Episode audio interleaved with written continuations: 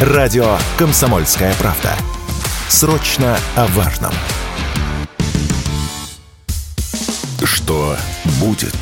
Честный взгляд на 2023 и 2024 годы. За происходящим наблюдают Игорь Виттель и Иван Панкин.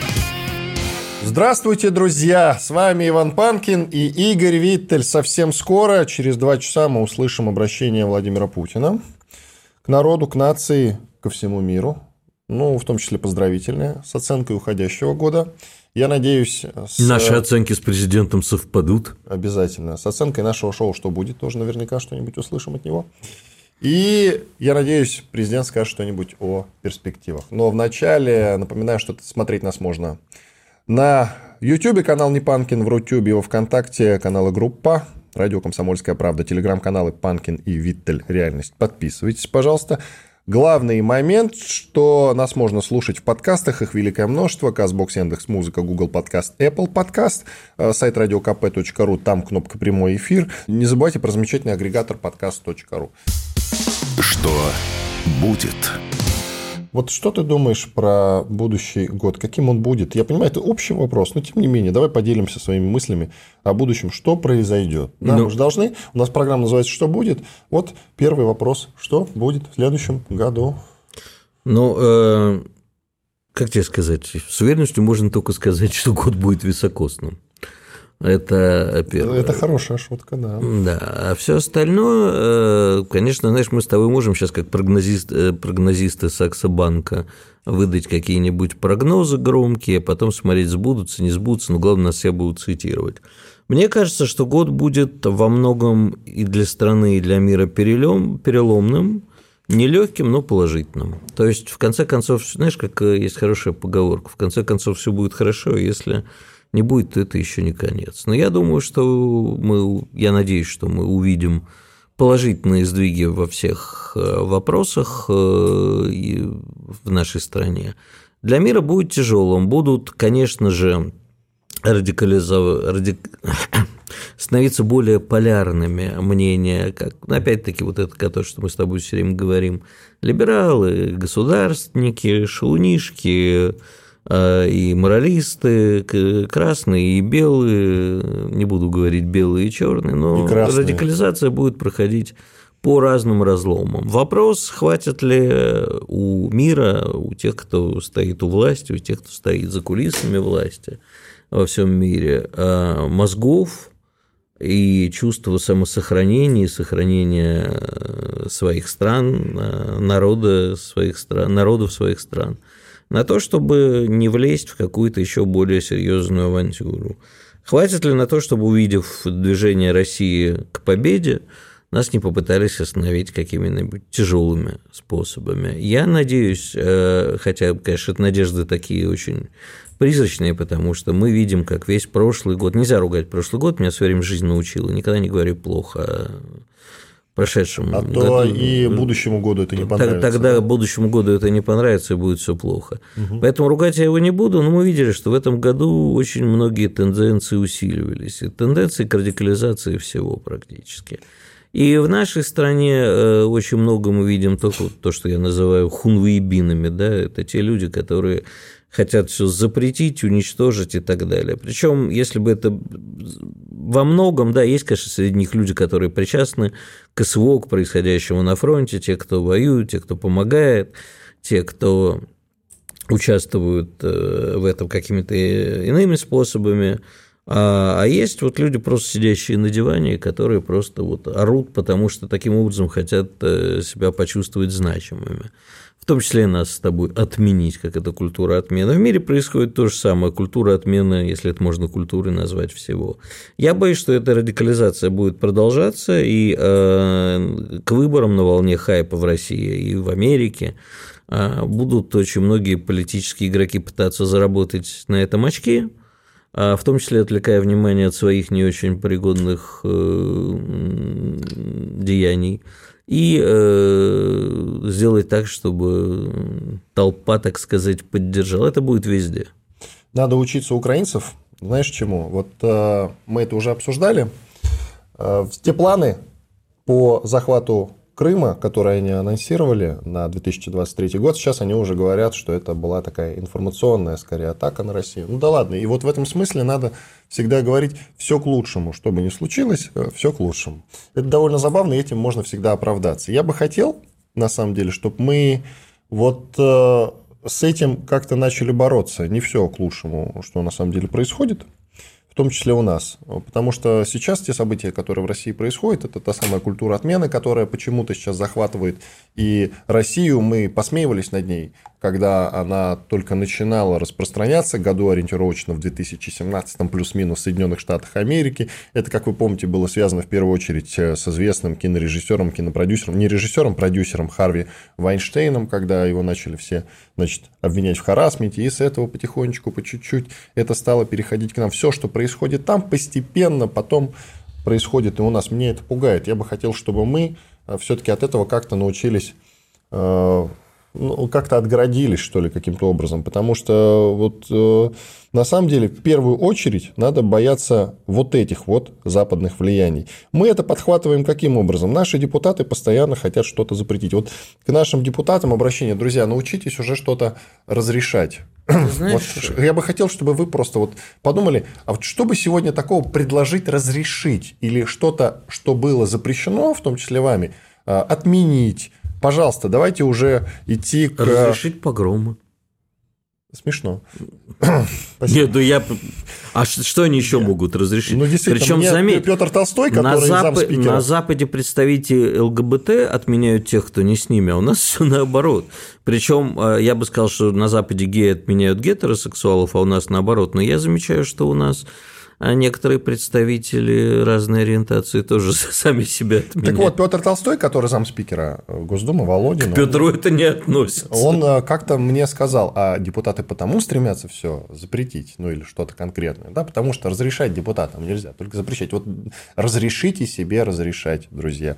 Я бы хотел, чтобы мы становились в хорошем смысле, не в плохом, я не про голые вечеринки сейчас вовсе говорю, э, обществом свободным, все-таки более свободным, более спокойным, потому что уровень напряжения в нашем обществе и разобщенности, он очень велик. Я бы хотел, чтобы мы научились от этого уходить. Как это сделать? Другой вопрос. У меня нет ответа, нет рецепта, к сожалению, нет никакой волшебной таблетки, которую ты выпьешь, э, как раньше шутили, похеристическая таблетка. Выпил и на все забил. Вот такой таблетки, к сожалению, не существует. Или оказался в матрице. Синюю выпил, красную.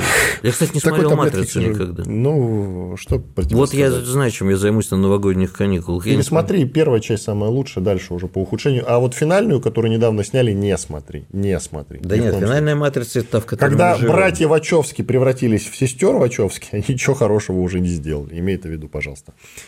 Но что еще мы хотим подумать про 2024 год? Что он станет переломным в специальной военной операции. Конечно, всем очень хочется, чтобы война, которую мы стыдливо называем специальной военной операцией, потому что войну ее называть нельзя по закону, чтобы мы, наконец, с войной-то покончили и со специальной военной операцией тоже – я имею в виду, конечно, безоговорочной победы и капитуляции киевского режима. Вот у меня такая уже, знаете, даже мечта. Я мечтаю об этом. В фильме «Курьер» главный герой призывал своего значит, приятеля мечтать о чем-то великом, а не о пальто. Вот я Мечтаю о великом, а это великая вещь. Нет, ну, победа. Ну, подожди, пальто сейчас после слова пацана это уже другой персонаж. А ты, кстати, заметил, ты что. Понял, что А ты знаешь, что очень перекликаются этот фильм и этот сериал? Потому что помнишь, говорит, о чем мечтаешь? О пальто. Он ему отдает пальто. Вот пальто как некий символ такого где-то благосостояния, где-то дефицита, где-то еще чего-то. Плохое, да хоть плохое. Но пальто – это вечное пальто. Вот, видишь, под конец этого года пальто стали яйца у нас. Так что можно другу сказать, на тебе яйца и мечаешь чем-нибудь великом. Довольно забавно. На тебе курятины, на тебе гречки. Да. Лишь бы не было дефицита. Кстати, да, я надеюсь, что в очередной раз, правда, сделаны уже выводы, и никакого дефицита у нас не повторится. Главное, мы смогли его, практически смогли. Там минимальный был какой-то дефицит. После начала специальной военной операции мы смогли с ним быстро справиться, его практически не было, дефицита ни в чем. Там прокладок, прокладок это женских касалось, и то на непродолжительный период.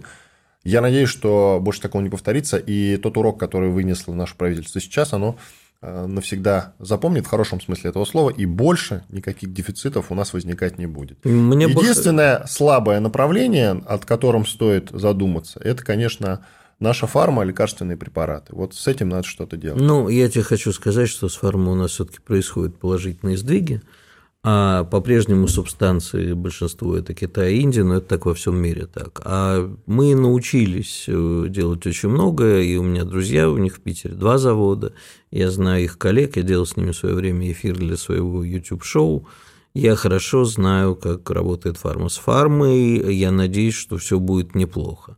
Ну вот, кстати, понимаешь, я могу тебе привести пример. Вот мы с тобой говорили в эфире э, пятничном про замену Аземпика, да, и вообще инсулина у нас очень много датского, да. И вот э, в этом датском инсулине шприцы, а фабрика наша, то есть производит здесь. Шприцы регулярно ломаются. То есть люди покупают дорогостоящие лекарства, не все их покупают, получают. А, а шприцы подводят. А шприцы подводят. И вот видишь, знаешь, вот с этим бы научиться. Научимся. Э, я теперь скажу, кстати, вот у нас, я так понимаю, что у нас... Перерыв. Перерыв, да, вот после перерыва скажу. Иван Панкин и Игорь Виттель. Через две минуты вернемся и продолжим. Что будет? Честный взгляд на 2023 и 2024 годы. За происходящим наблюдают Игорь Виттель и Иван Панкин. Иван Панкин и Игорь Виттель. Продолжаем новогодний специальный выпуск у нас. Друзья, телеграм-канал Панкин и Виттель Реальность. Продолжаем. Я тебе хочу вот что сказать. Вот э, ты говоришь, фарма, чтобы работала. Вот смотри, мне, кстати, те же друзья объясняли, да, вот ты делаешь, э, допустим, вот в этом шприце для инсулина колпачок. Колпачок этот перестают производить где-то или нам перестают поставлять. И в результате получается что? Что у нас есть там советский завод, наш отечественный, еще может быть э, тех времен. И ты говоришь, вот у меня новый колпачок. А тебе говорят, а теперь нужно перерегистрировать все лекарство. И вот это может стать серьезной и большой проблемой. Еще одна проблема, которая может стать, точнее, не может стать, а станет, и она э, все прошедшие годы только ухудшается, это наши средства инженерных коммуникаций. Они устарели. У нас на крупных объектах еще сталинских времен есть всякие коммуникации, они держатся. А вот в жилом строительстве, в хрущевках сыпались последние годы, сейчас уже брежневских домов и так далее. Инженерные коммуникации советского времени исчезают, заменять их тяжело, сложно дорого, и мы стоим, там, вот у меня в доме, э, который, в общем, достаточно недавно построился, там труба треснула, и сутки сидели без воды. Инженерные коммуникации у нас в запущенном состоянии. И аварий будет все больше и больше. Посчитали, что по упоминанию в прессе, а этих аварий в два раза больше, порядка пяти тысяч, э, по упоминанию в прессе считаются, не по статистике, которую поставляют, угу. а по упоминанию в прессе, что на самом деле мало кто знает больше, чем а, в 2021 году, то есть до СВО. Все продолжает рушиться. И вот сюда, знаешь, мы когда говорим импортозамещение, да, нужно замещать. Почему яйца подорожали? Корма, прикормки, ветеринария, все вот это, да, это понятно. А вот от этого надо избавляться. Но мало кто говорит о том, что нам нужно производить срочный ремонт коммуникаций и замену. Во всех городах, потому что мы, ты имеешь в виду, э, постепенно уходим, теряем, постепенно уходит э, советское наследие. Да, нам нужно, э, надо менять, оно, да. слава богу, задел был сильный, но увы. А еще что нам предстоит? Ну вот э, у нас мы все время говорим цены на газ, цены на газ, а то, что у нас значительная часть страны не газифицирована. Это и... самая большая, наверное, боль за да. нашу страну. Да, я из Волгоградской области, и там, даже в Волгоградской области, э, есть не газифицированные районы, и это для меня Э, шок, на самом деле. Я не понимаю, как мы такое допустили, как мы к этому пришли. Ты знаешь, мне тут э, моя очень добрая подруга рассказала историю, она известная очень писательница российская, она родом из Владивостока. И она мне говорит, ну вот я когда переехала в Москву, недавно, там несколько, там, 5-6 лет назад, говорит, я все время мне чудился запах газа, я говорю, почему? Она говорит, ну потому что я не знаю, как пахнет газ, Владивосток не газифицирован. Я бывал в Владивостоке, но никогда не обращал на это внимания. Угу. Вот такие вещи мне иногда кажутся, ну, не то что странными, да, но когда, ладно, Владивосток, но когда у тебя труба проходит рядом с твоим поселком, а поселок не газифицирован, угу. и это я даже знаю в Петербурге есть, в Петербургской области, ну, это как-то становится очень странным. Одна... эти проблемы накапливаются, и нашим депутатам следует позаботиться не о хайпе идеологическом, Во, не о том, чтобы кого-нибудь запретить, потому что этот хайп будет к выборам нарастать. Потому что им нужно будет показать, что они да. Понимаешь, и единственный человек в стране, который способен остановить вот эту вот азиатчину, это наш президент Владимир Владимирович Путин. Как единственный европеец среди всего этого. Это единственный человек, который может хлопнуть по столу ладонью и сказать, все, баста карапузики, кончились и танцы. И вот ты правильно сказал, что депутатам нужно о реальных э, делах задуматься, а не об идеологической, по крайней мере, подпитке идеологической какой-то истерики. Лишней временами, очень лишней. Она не всегда, не то чтобы она неуместна, но часто лишняя довольно-таки. Потому что вот, допустим, в новых регионах, не знаю как, на территории канонической России, как я э, говорю иногда, многим это не нравится, но тем не менее. Вот, допустим, э, ЛНР, Луганская Народная Республика, это уже территория России. И там есть Перевальский э, детдом, в котором дети иногда остаются без света и тепла. Представляешь, зимой шел ледяной дождь, вот они где-то там несколько дней сидели без э, тепла. Это как, друзья? И вот сейчас мы собираем на генератор, чтобы у них свет и тепло был. Простые люди. Ну, а где же наши депутаты? Скажите, пожалуйста, где наши политики? Новый регион. Как вообще в государственном учреждении может не быть генератора? Вот кто мне это объяснит? А вы думаете там про уделяйте больше внимания голым вечеринкам и прочим запретам? Знаешь, э, еще есть некоторые линии разлома, которые я хотел бы обозначить, о которых, конечно же, нужно будет говорить нам с тобой и вообще стране заботиться этим в новом году. А очень многие люди чувствуют себя обиженными, что жители новых регионов получают больше заботы о государстве, чем получают да, жители перспективно мы столкнемся регионов. с этой проблемой. А еще одна линия разлома – это действительно того, что часть э, наших жителей не чувствуют жителей, с подозрением смотрят на жителей новых регионов, потому что они боятся, что там много ждунов, там много украинских врагов, и э, от них можно ожидать чего угодно. Наши э, граждане не знают, что делать и с Украиной в том числе.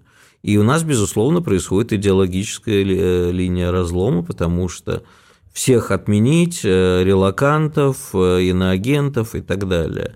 И, к сожалению, понимаешь, хорошие идеи, взятые с американского закоса об иноагенте, который, по идее, должен быть прост. Если ты берешь вот там Э, если бы мы с тобой брали целенаправленно деньги у иностранного государства, не получали там гонорары за книги, например, как некоторые получают, а целенаправленно брали деньги у иностранных государств, у аношек или у кого-то еще, и на эти деньги занимались антироссийской пропагандой, тут все понятно. Тут не надо запрещать, просто сказать, что этот человек э, говорит то, что он говорит, на деньги иностранного государства. У нас же сейчас в инагенты готовы зачислить каждого второго – по любой причине. Вот сказали мы с тобой в эфире что-то, что у нас вызывает вопросы, и баста карапузики. И вот это может стать превалирующей, понимаешь, потому что а, озлобленные люди, которые абсолютно справедливо за 30 лет, а некоторые совсем молодые, почувствовали, что государство их бросило, сейчас почувствовали, что вот любой э, хайп и любой бред, который они будут нести – а их будут очень многие поддерживать с высоких трибун. И им придется как-то поумерить свой пыл, я надеюсь. А иначе мы скатимся в гражданскую войну. В гражданскую, может быть, не скатимся. Ты в идеологическую. Людей не пугай. Людей ты не пугай. Вот в идеологической мы уже находимся. Мы уже в ней. Да, Разве нет? А представь себе, что завтра какой-нибудь депутат выйдет и скажет – а вот мы тут решили принять законопроект, что всех в тюрьму хотя бы. Ну, вот всех, кто скажет не... А, понимаешь, и так уже формулировочки-то очень расплывчатые. дискредитация, армия. Вот то, что говорят наши с тобой гости, например, и говорят, что не все решения были приняты правильно, что не все командиры... Есть такие депутаты, да. Да, и начинается. А вот это теперь дискредитация армии, добро пожаловать в тюрьму. Может быть, мы начнем друг к другу прислушиваться – и жить во вре... в... В... не во вред Родине, а во благо, я имею в виду, что люди должны понять, что Родина у нас одна, и другой у нас не будет. И что люди, которых вам очень хочется лишить гражданства, доходов или чего-то еще, это граждане Российской Федерации, и закон прежде всего. Они Но, ваши хотели. Может быть, эти депутаты просто Конституцию нашу не читали. И говорит, не находишь? Вот проблема наших депутатов, что они часто с законами-то и не дружны. Они ни уголовный кодекс, ни административный не читали. А, Конституцию не брали в руки ни разу, эту небольшую книжицу, да, которую на самом деле надо купить каждому ну, и почитать. Одна из наших гостей книжица. наших эфиров все время говорит, что о юридической безграмотности наших депутатов, которые принимают законы, даже не, не почитав, не посмотрев э, в третьем чтении за 10 минут. Но ведь это проблема более глобальная, не отдельно взятых депутатов. А, а это в принципе, получается, нашей законодательной власти. А, значит, вопрос же еще в том, что у нас кто заседает, понимаешь, э, в Госдуме, не только профессиональные юристы, не только профессионалы, спортсмены, певцы, Артисты. Артисты, боксеры. да. У нас почему-то вообще этому придают, и вчерашние кумиры легко становятся вчерашними э, врагами, то есть завтрашними врагами, сегодняшними врагами, да, потому что, ну, как с Филиппом Бедросовичем Киркоровым произошло, да, вот сегодня ты кумир, люди бегают на концерты или mm-hmm. поливают грязью на за спиной, да. а тут, понимаешь, а ну-ка быстро.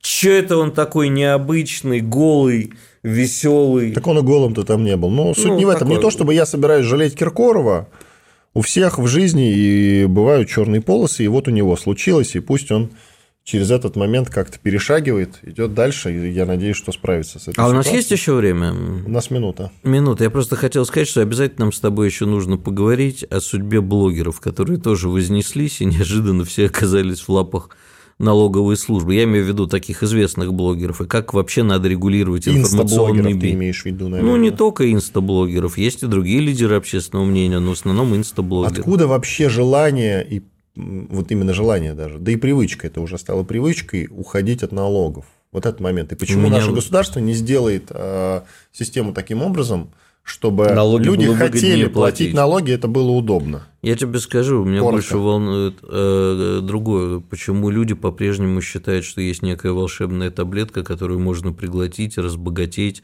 стать знаменитой и успешной? Но она же эти... есть. Не в знаю. В смысле? Возможно. Есть технологии продвижения в интернете, пожалуйста. Да, но э, ты не станешь завтра богатым, успешным, знаменитым, заплатив э, сколько там, 100 тысяч Блиновской или кому там еще. А, ты вот про это, да, Я друзья. Я про это говорю. Да, если вам обещают, что если вы придете на какой-то семинар, и после этого в вашей жизни все прояснится, то я хочу вас огорчить. Свою жизнь наладить способны и в силах только вы сами. Иван Панкин и Игорь Виттель, у нас большой перерыв. Что будет? Честный взгляд на 2023 и 2024 годы. За происходящим наблюдают Игорь Виттель и Иван Панкин. Продолжаем эфир. Иван Панкин и Игорь Виттель в студии радио «Комсомольская правда». К нам присоединяется военный международный эксперт Александр Артамонов, телеграм-канал «Артамонов. Оборона России». Александр, мы вас приветствуем. Да, приветствую, Иван, приветствую, Игорь. Здравствуйте, Александр. Первый раз э, этот записной эфир выйдет э, прямо практически перед выступлением Владимира Путина, незадолго до него по московскому времени, разумеется. Вот представьте, что есть возможность обратиться к Владимиру Путину, ну, по военной части, конечно, это ваша основная специфика, угу. и что-то интересное ему сказать. Вот даже представьте, что вы на пресловутой встрече военкоров э, с Путиным. Что бы вы ему сказали? Ну, это, как говорится, не по сеньке шапка, смотрите, конечно, я про не, себя. Ну, почему? Ну, как не по сеньке шапка? Ну, там были разные, ну, разные люди, разные военкоры. Спасибо, коллеги. Пригласил, буду доволен, но как бы пока не приглашали. Я к себе достаточно скромно отношусь. Но э, Опять-таки, может, потому что, знаете, есть старая грубая пословица, почему страусы не любят кошек. Да потому что кошки делают свое дело песок, а страусы прячут голову. Угу. Как так получается? Вот не при, приходится мне говорить часто очень неприятные вещи, потому что иначе будет сплошной ура бура это немножечко не мой стиль. А, вот. Э, поэтому приходится говорить. Очень много говорят людей приятных вещей, слава богу. Мы не такие, мы не такие. Я знаю. Да, да. Ни вы, ни ваш коллега Надана, вы совсем не такие. Поэтому, а вы уж тем более не такие, ребята. Я могу сказать следующее. Конечно, Владимиру Владимировичу за все, как говорится, огромное спасибо, но это трюизм. А если по сути вопроса, нам необходимо более активное действие военной прокуратуры на фронте. Вчера я был вынужден поставить информацию о том, как некоторые люди, я даже их командирами назвать не хочу, люди в погонах, помогают у бойцов в районе боевых действий, в особенности в районе города Шахтерска, деньги. Причем есть случаи обнуленных, если деньги не дают. Вот это жуткая информация. Люди пришли воевать с нацизмом, а тут вот получается свои такие такие выродки. И, э, естественно, у меня есть номера частей, у меня есть записи разговоров, бесед, у меня есть показания. Все это есть в прокуратуре, в ФСБ. И только-только стараниями моего коллеги, который работает на Кубани, э, насколько я знаю, его стараниями все это было доведено до дела. Но доведено-то доведено. Контора пишет, все замечательно. Мне бы хотелось, что такое не могло быть, ну, просто в принципе. То в Великую Отечество такие вещи стреляли. Сам прямой смысл этого слова. Вот. В некоторых ЧВК, о которых мы сейчас не будем говорить, тоже стреляли. Поэтому, конечно, мы должны друг друга поздравлять с Новым годом, но я вот думаю все-таки о том, как что на фронте, когда люди вот такие деньги зарабатывают, не зарабатывают неправильное слово, защищают Родину, получают от Родины, ну, а, которые ценят их родной труд. Наверное, как-то так правильно все будет сказать. Но я просто был шокирован этой информацией, глубоко потрясен. Вторая вещь, перехожу к менее тяжелым вещам. Коль скоро, допустим, Владимир Владимирович больше одного вопроса, не, я понимаю, э, ему нельзя задавать. Но, но мы, сейчас... видите, мы более свободной форме можем, да. Спасибо. Благодарю, реально. Продолжаю по тем вещам, которые надо дорабатывать и доделывать. У противника появились очень хорошие системы рэб борьбы. А, мы знаем об этом. А, целая НАТО воюет. А нас сидели не 32, а 50 с лишним стран, включая их там приспешников всяких. Вот. Поэтому тут надо тоже обратить на это внимание. Это просто пункт 2. Пункт 3. Контрбатарейная борьба. Нас фактически нету на фронте крайне мало машин класса зоопарк 1М. Это машины контрбатарейной борьбы. Не думайте, что есть какое-то железо очень хитрое, углубленное углубляюсь. Это очень все просто. А западные станции, там NTPQ, различные литерирования, ну, NTPQ общие литеры, различные номера у них есть, в зависимости от диапазона, за секунды устанавливают место а, выхода нашего снаряда, когда стреляют наши артиллеристы. Потому что у них этих NTPQ понатыкано, я не знаю, как забор. Вот. У нас, к сожалению, станции аналогичные зоопарк 1М, ну, не то чтобы очень часто встречались. И а, да, спасибо за снаряды, спасибо за все, но это важно. Вот. Это по крупнейшим вещам, которые который просто надо было сказать. По дронам все более или менее. А мы где паритет с украинцами наконец-то стали получать. Опять без каких-то там похвал всем и вся, потому что украинцев их всегда было много, к сожалению. Сейчас мы научились.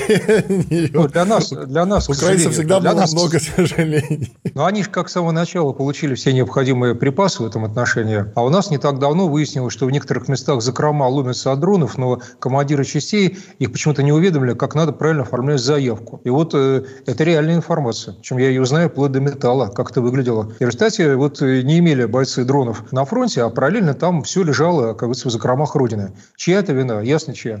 Еще один момент, еще очень важный, касается столовых частей. Только что получил информацию напрямую от людей, которые проходят срочную военную службу. Во-первых, продолжается очень странный подход людей, ну, скажем так, не родного русского языка. Место под Москвой, Могу назвать и дивизию, но сейчас вот не хочу. Будет вопрос, назову. Проблем нет. Ну, в общем, очень далеко от Москвы. Это, вы хотите, чтобы я вас спросил? Спрашиваю. Не-не-не, я, я не буду называть просто потому, что, э, как говорится, мало ли что. Ну, хорошо, так сказать, район Тамасской дивизии. Могу сказать, что пришло пополнение дагестанцев, дедовщина в часть. Дедовщина, я это не просто какой-то разум случай говорю. Я говорю о том, что нету работы политруков. Я сейчас не буду размениваться, кто там кому в ухо дал. Нету работы политруков. Что может сделать политрук, если бы он работал? Политруки есть, их восстановили, они есть. Одно время их убирали, а теперь они опять есть. Но они не работают так, как должны работать. Должны были это созвониться с их там старшими а, по роду, у них там родоплеменное право во многом. Обратиться к муфтию, наконец, коль скоро это мусульмане, чтобы он так анафеме их предал, объяснил как себя надо вести, когда они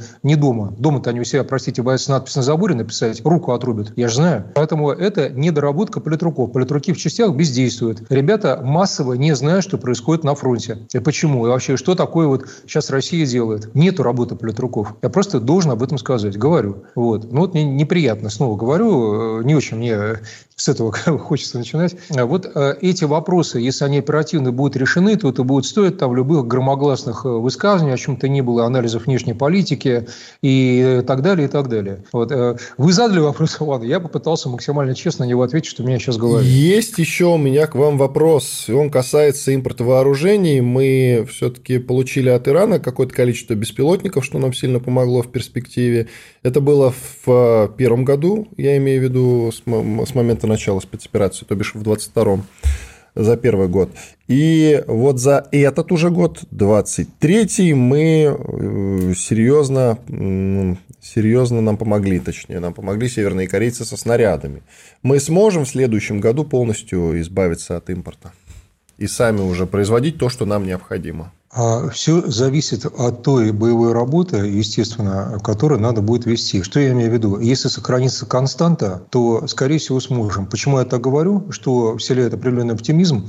Потому что снарядов мы произвели в 12 раз больше, а должны были в 8 раз больше произвести по планам относительно того, что было намечено в начале 2023 года. Это правда. Но всегда все дело в «но». Ложка дегтя. А я замечаю определенную активизацию а, по другим направлениям. А в силу того, что эта активизация, я имею в виду Южный Кавказ, меня несколько настораживает. Понимаю, что я это могу там настораживать сколько угодно, сидя в московском офисе, в данный момент, по крайней мере. Наверное, кто-то должен принимать решение. Допустим, о создании расширенных магазинов, в смысле арсеналов, с БК, боекомплектом. Вот. Если, а, боже упаси, у нас начнутся какие-то обострения на юге, снарядов может опять не хватить. Вот. Я надеюсь, что не начнется. Но и второй момент. Пока мы не занимаемся а, переходом в наступление. Мы начали потихонечку наступление. Но это, конечно, не генеральное наступление, это всем ясно. А если начнем? Просто по той причине, что в наступлении необходимо расходовать, а, не с моей точки зрения, могу даже назвать источник National Defense. Я мог бы без него обойтись американский журнал, но я просто говорю, что есть объективная оценка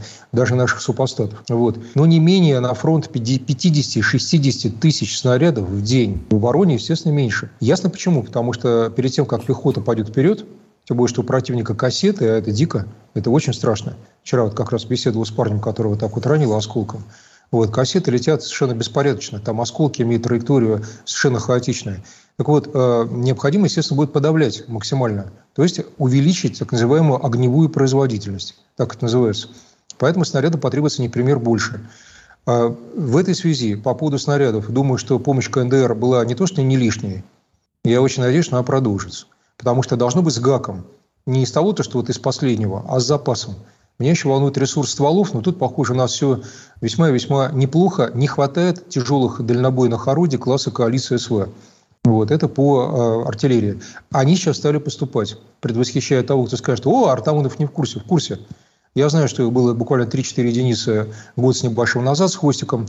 Они стреляют краснополем, такой снаряд есть, на 70 км это именно то, что нам нужно, с учетом того, что панцерхаубица 2000 не только, да и САУ «Цезарь» французская, панцерхаубица немецкая, имеет дальность работы, превышающую нашу приблизительно на 10, там, ну, плюс-минус километров. А коалиция СВ подавляет. Поэтому она нам необходима, слава богу, стала, стала поступать, надо наращивать. Вот. И теперь по беспилотникам. Беспилотники у нас, к сожалению, ну, не очень хорошо летают далеко, в отличие от ракет. Они летают, но а, после наших налетов массированных беспилотников в прошлом году а, противник получил поддержку от западников системы РЭП. Даже значит и они, французские. У французов сильнее всех в НАТО рэп, сильнее, чем у американцев. У них, ну, такой, специализация у них своя есть. И э, в этой связи, конечно, тут надо что-то было делать. Ну что, ну я не инженер, я сейчас не буду давать технические решения, да и не могу, и компетенции не хватит. Но разговор о том, что э, беспилотники ближней полосе, не, не, недалеко от фронта, работают очень эффективно. То есть глубина от километра до где-то 5-6 километров. Вдали у нас сейчас слушали летят ракеты. По той причине, по которой я сказал. Противник тоже не стоит на месте. И, конечно, беспилотники – это расходный материал, Поэтому никакая иранская помощь здесь не будет лишней. Я же сказал, мы только-только, даже с учетом иранской поддержки, добились какого-то паритета. Обычно мы это скрываем, мы говорим там, что да, и есть такой шахист-136, на самом деле Герань-2, но скрываем корпуса, видим там определенную вязь, надписи, понимаем, что мы производим отверточно. Ничего плохого в этом нет. Вообще, почему мы в Великую Отечественную получали по ленд-лизу, а здесь мы не имеем права пользоваться союзной поддержкой, когда против нас воюют, простите, страны. Сейчас вам, кстати, дам, э, ребят, цифру. Очень любопытно. 20 секунд что... только, Александр, коротко. Хорошо, очень коротко. 57% военных расходов планеты – это в совокупности расходы стран, которые воюют против нас. От всех расходов планеты это 57% военных расходов. Впечатляет. Александр Артамонов, военный международный эксперт, телеграм-канал Артамонов Оборона России. Подписывайтесь, пожалуйста, продолжим через две минуты. Что будет? Честный взгляд на 2023 и 2024 годы. За происходящим наблюдают Игорь Виттель и Иван Панкин. Продолжаем. В студии Иван Панкин и Игорь Виттель. А на связи с нами Александр Артамонов, военный международный эксперт, телеграм-канал Артамонов Оборона России. Встречаем Новый год в компании таких вот замечательных людей. Прошу тебя, Игорь. Александр, а стратегические наши задачи на 2024 год? Игорь, стратегическая наша задача вот опять, реальная или заявленная? Заявленная денацификация, демилитаризация, далее мы знаем все. Это замечательно, но вы же задали вопрос очень конкретный на 2024 год. Поэтому, простите, ну, мой субъективный анализ. Я считаю, что свечку не держал, можно предполагать, исходя из данных.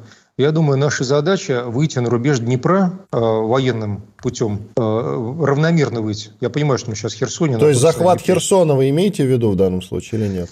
А, нет, Игорь, не имею. Хорошо. Честно скажу, надо, буду рад, если это получится, но не рассчитываю, потому что это форсирование водной преграды под огнем противника. И а, вот а, было бы предпочтительно, если бы мы равномерно вышли на всем а, течение Днепра на а, его берег. Напомню, почему я так говорю, потому что Великую Отечественную специально привел только что данные, я тоже все в голове держать не могу. Мы потеряли при форсировании Днепра в 1943 году более 600 тысяч бойцов и миллион двести оказались, э, ну, честно говоря, трехсотыми. Естественно, что честно говоря. То есть это, ну, не можно сейчас ответить, что это не немецкая армия нам противостоит, но, боже упаси, от тех потерь, которые я назвал. Потому что у нас даже такой армии, честно, физически нет. Это не Советский Союз и не 43 год. Поэтому тут вот не надо как бы торопиться. Вторая задача, на мой взгляд, это а, бунт, вполне осмысленный, в отличие от того, что говорил классик, и пусть будет беспощадный, на территории Киева и там всех центров принятия решения. То есть похоже, что украинцев что-то в головах стало просыпаться, судя по тому, что я получаю из Одессы, из Киева, там вплоть до молодняка, до тинейджеров, подростков, давайте говорить русским языком, э, которые, ну, я понимаю их, там, неважно, что они там думают про Россию, слушая их лозунги, там даже «Слава Украине» звучит, но самое главное, они не хотят умирать. Они кричат вот всех там на вилы, на мыло своих собственных украинских деятелей. Не хотим, естественно, они не хотят. Вот если они будут и дальше не хотеть хоть как-то результативно, только уже не подростки, а бойцы. Ну, вот на это, я понимаю, тоже строится наш расчет. Скажу, почему я так тоже считаю. Посмотрел очень интересное мнение одного своего коллеги, вот, э, который э, сообщает о том, что в лесах Украины, где там, правда, леса, в отличие от Беларуси, я не знаю особо, но в лесах Украины стали появляться партизаны из числа бегунков, то есть тех, кто не хочет как раз идти на линию фронта. Есть уже не мальчишки, а там 14, 15, 16, а это люди, которым реально угрожает опасность оказаться в окопах через буквально, там, не знаю, неделю после так называемой мобилизации или могилизации. Вот они, действительно, не хотят. Понять могу, согласен полностью. Об этом Юрий Иванович Подоляка говорит, и многие другие мои хорошие знакомые эксперты, вот, лично мне знакомые. Поэтому, понимаете, а, если это будет, я думаю, что в это мы много чего вкладываем, это будет здорово, потому что это неким образом решит проблему обрушения украинского фронта. Вот это будет тот самый Джокер в колоде, на который надо уповать, чтобы не брать бесконечные фестунги. Когда я говорю фестунг, это не абстракция и не именно нарицательная. Это то, что сейчас создали из Одессы. У меня сердце кровью обливается, когда я думаю, что у нас фактически нет выхода. У нас есть несколько решений, они очень просты, но они страшные. Первое – раскатать под ноль. И э, могу сказать, что слышал э, в коридорах одного здания на набережной, на известной, что или Одессе быть русской или не быть вообще. Это, сами понимаете, что. Поэтому э, не хочу такого сценария. Но я понимаю то, что если она будет не русской, будет еще страшнее. Потому что это открытые ворота, как открытая рана, куда будут хлестать контингенты НАТО, они откуда угодно берут. Хоть там, не знаю, своих африканских соратников. Не поверите, у них уже есть пять африканских стран, которые выступают за НАТО. В Кении проводили совещание в августе месяце. Я вполне читал протоколы от Йенса Столтенберга. Вот. Ну, э, понимаете, э, БК будет поставляться, все что угодно будет представляться. Мы не можем оставлять Одессу в их руках. Ну, так же, как, естественно, другие порты, но Одесса на, пер, на, на первом месте. До Орловки, до Рейни, до Исмаила. Вот. Тем более, что рядом Очаков, а в Очакове находится крупнейшая британская база. Напомню, в Николаеве, в районе Николаева, более трех тысяч иностранных наемников. Там же украинцев нет. Там стоят э, поляки и англичане. Вот только что обновлял для себя данные сегодня утром. Поэтому Одесса должна быть взята обязательно или освобождена. Но не хотелось бы, чтобы таким путем, как я сказал, или измором. Но измором надо, соответственно, входить ее с севера. Это а все-таки план на этот, на 24 год вы сейчас транслируете? А... Я или, или вообще? Думаю, смотрите, а, Иван, все зависит от того, как будет складываться внутренняя ситуация на самой Украине. Если мы увидим у них разбор от провал фронта, как был у нас в 1918, 17-18, тогда, даже началось в 16 тогда у нас есть шанс попытаться что-то сделать. Но я не вкладываю в это больших чаяний, ожиданий. Потому что посмотрите, где мы, а где линия Днепра, которую я сказал. Там еще идти и идти. И через Краматорск, и через Славянск, до этого Дружковка, и еще много-много других городов. И еще Сумы, естественно, где американская база находится. Я могу сказать, что на Украине в Сумах стоит, в Сумах, американская база. Да. И Харьков освобождать, а там американский атомный объект находится в 40 километрах от границы с Россией, экспериментальный, очень опасный. Поэтому для нас это первостатейная задача. Пока морская блокада Одессы, в лоб ее не возьмешь, раскатывать ее под ноль, ну, я же сказал, мы будем, сделаем все, чтобы не приходилось этого делать. Но любые решения возможны, если не удастся. Поэтому, думаю, неторопливо и спокойно, э, так что фронт накатывался как паровой каток, потому что это позволит щадить жизни солдат. Мы не в сталинскую эпоху живем. Нам действительно важно сохранить жизни людей. Ее нормальное отношение к Сталину, но все-таки в этом отношении э, не очень положительно. Не надо нам любой ценой брать э, высоту, чтобы ее держать до прихода ночи, э, до захода солнца. Это слишком дорого обходится в людях. Поэтому давайте вот с Одессой, Николаевым и т.д. не торопиться, мы должны их брать. Но сначала выровняем фронт. И действительно, это еще достаточно далеко. Вот. Это с точки зрения стратегических планов, как я их вижу. А, еще один вопрос. Я понимаю, что он наивный, но вы сказали, да, перед огнем противника форсировать Днепр, это все понятно. Но со времен Великой Отечественной войны технологии изменились военные. А очень часто наши слушатели пишут, а нельзя все просто там с воздуха разнести, ракетами разнести и так далее. Да нет, Игорь, вопрос совершенно не наивный. А, с военной точки зрения вы правы. Э, вот я выступаю как военный человек, военный эксперт, должен сказать, да, можно. Да, извините, когда мы смотрим э, сектор газа, я понимаю, что там решаются другие вопросы, исходя из других величин, другого подхода к делу. То есть не надо к этому относиться идеологически, я просто говорю, люди решают военную задачу. У них есть ограничительные факторы, которые им позволяют э, решать ее так. С точки зрения сохранения жизни солдат Сахала они решают эффективно. Вот, там все очень непросто. А, с точки зрения нашей логики, мы должны получить это население и провести с ним денацификацию. Мы его не расцениваем как чужое, поэтому я вместе с вами начал с денацификации, первое слово, которое мы с вами сказали в эфире, потому что а, нам неким будет заменить население этих южно-русских степей. Мы там к людям вообще не относимся как к овцам, которые можно перегнать из одного загона в другой. Это наши враги так относятся.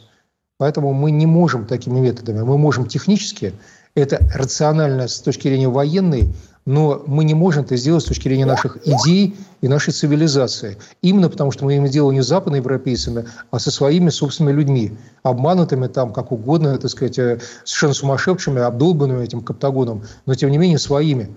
Поэтому этого делать нельзя. Иначе мы восстановим против себя население, которое еще для нас не до конца потеряно. Надеюсь, Поэтому а, вот из этого вот этот ограничительный фактор, который не дает нам возможности э, применить то, то, что у нас есть. У нас есть, у нас есть массовый Искандер М. Я называл давно уже, поэтому обновлю цифру.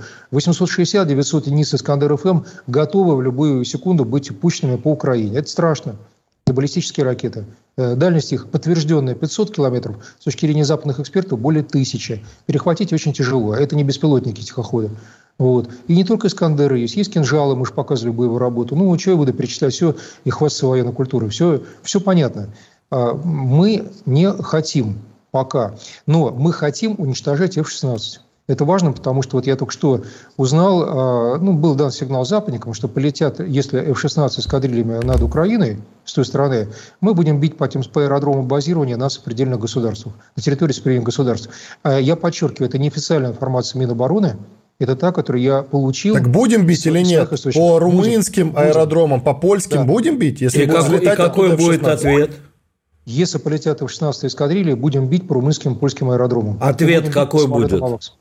Ответ С их стороны ответ? Да. А вот я думаю, что страшнее, чем тот ответ, который они дали, не будет никакого, потому что это будет решение поляков и румын. Потому что НАТО уже сказало, что оно не вписывается за Пятую статью не задействуют.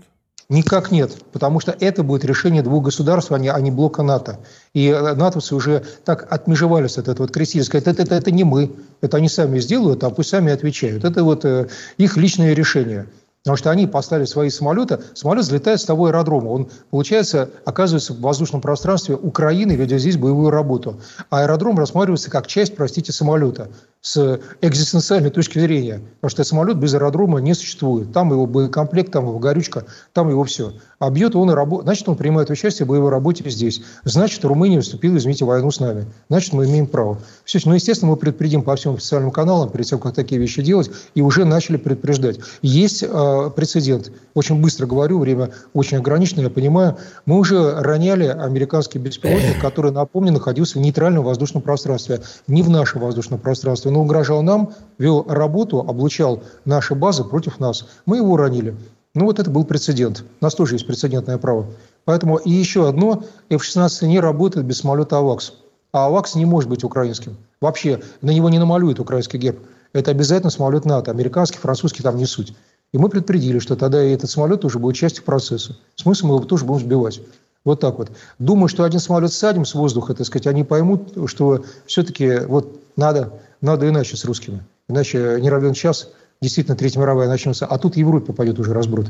Европейцы боятся до, до стука костей, что вдруг им придется столкнуться с нами. Украинцы самые сильные, что у них есть. Они так воевать не умеют. Спасибо. Вот так. Многообещающий прогноз от Александра Артамонова. Военного, Более чем. Да, и международного эксперта. Телеграм-канал Артамонов «Оборона России». Подписывайтесь, пожалуйста. У нас сейчас большой перерыв. Иван Панкин и Игорь Виттель в студии радио «Комсомольская правда». Вернемся через 4 минуты. Оставайтесь с нами. Западные платформы продолжают атаковать радио «Комсомольская правда». YouTube удалил канал нашей станции – и вот теперь новый вывод. App Store убрал приложение Радио КП со своей площадки. Но обладателям айфонов не стоит расстраиваться.